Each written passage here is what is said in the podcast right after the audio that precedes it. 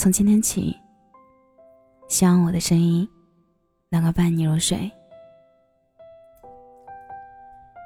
晚上好，这里是陈年旧事，我是小仙嫩。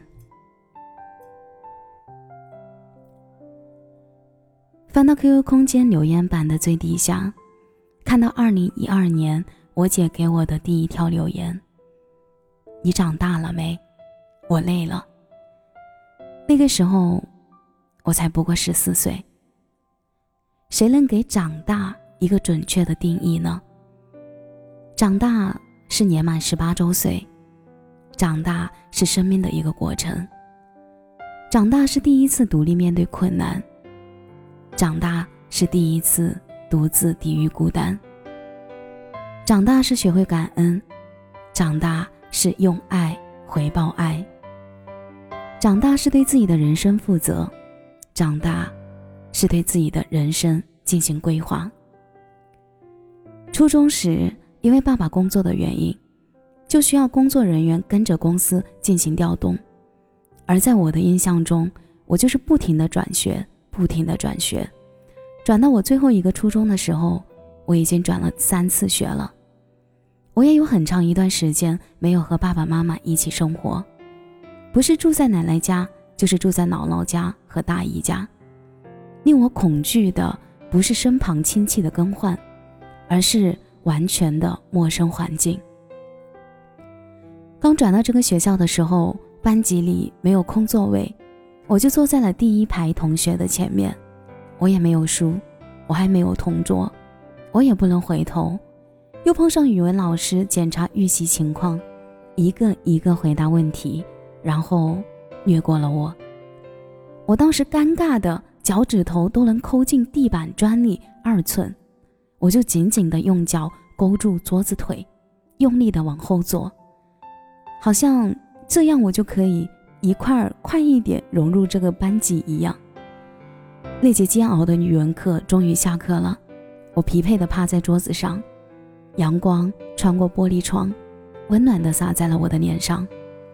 两个女生附身出现在我面前，迎着阳光，我勉强看清她们的脸，她们的头发似乎都在阳光的照耀下发出细闪。她们手牵手，腼腆地问我：“你需不需要我们借给你书啊？”我愣了愣，说：“好，好啊，谢谢。”也不知道那个曾经和我手牵手的女孩子在远方过得好不好。那天放学后，一个人走在回家的路上。我真的好想快点长大。那个时候，长大对我来说，就是要在一个地方安安稳稳的生活，不再一次一次的变换城市，不再一次一次的换新朋友。高中时，高中三年算是完整的三年，终于没有了转学，但是又迎来了新的问题。高一的时候，我就跟隔壁班的女生起了冲突。被叫了家长，起冲突的原因只是为了争论，到底谁跟那个男生关系好。被找家长之后，我很心虚，心里想，我要是冷静一点就好了，我要是足够成熟，就不会因为这么一个离谱搞笑的原因被找家长了。那个时候的长大对我来说，就是要学会做事不张扬，学会冷静并且思考后果。距离高考还有五十天的时候，我突然意识到自己好像被班级同学孤立了。尽管高考在即，每个人都在忙着自己的事情，但是我还是明显的感觉到大家是刻意不和我说话。至于什么原因，我至今也不得知。我只记得我一个人吃饭，一个人放学，一个人在寝室学习，一个人课间出去呼吸新鲜空气。一个人在体育课解散后，坐在晒得到太阳的角落。值得庆幸的是，我没有被那种孤立无援的感受所淹没，我依旧按部就班地做着自己应该做的事情，顺利地参加高考，并且取得了我整个高中以来最好的成绩。所有瞧不起我的人都被我踩在了脚下。那个时候，长大对我来说就是。扛得住高考的压力，也抵得住被孤立的无奈。大学时，大学真的不是高中老师口中的那样，你上了大学就轻松了，都是骗人的。大学更不是偶像青春校园里剧里的一样，随便进进出出教室，随便翘课，也都是骗人的。人家不都说，只要专业选得好，年年期末似高考。但是不管我在学校遇到了什么困难，在父母问我最近怎么样的时候，我都会说我很好。那个时候，已经开始慢慢的向父母隐藏自己的情绪，为了不让他们担心远在千里之外读书的我，我选择了说谎。可恰恰是我没有表达出的那些消极情绪。让我重新体会长大的含义。那个时候，长大对我来说就是学会照顾父母的心情，不让他们担心。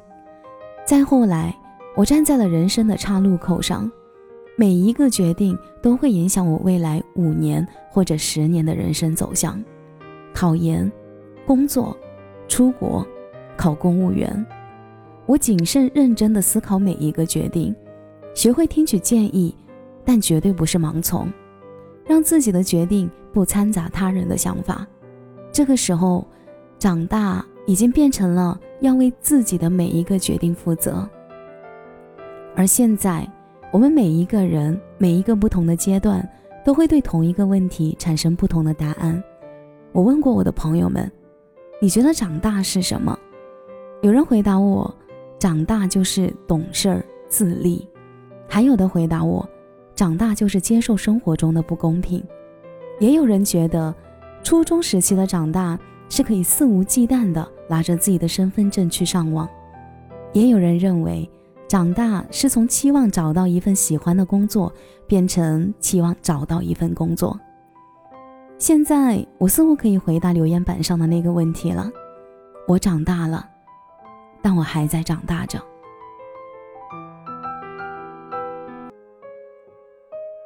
感谢你的收听，这里是陈年旧事，我是小贤男。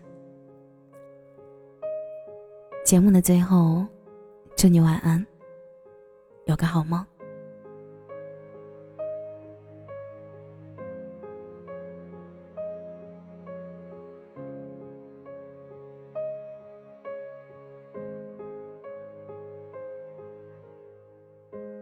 天黑了，你在哪里等我？在孤单的琴房，或大学的操场，在夜深，在黑暗中做梦，你抓一枚萤火，说想做太阳，在人海光着脚追风。在角落温柔舔舐伤口，决定了前来遇见我。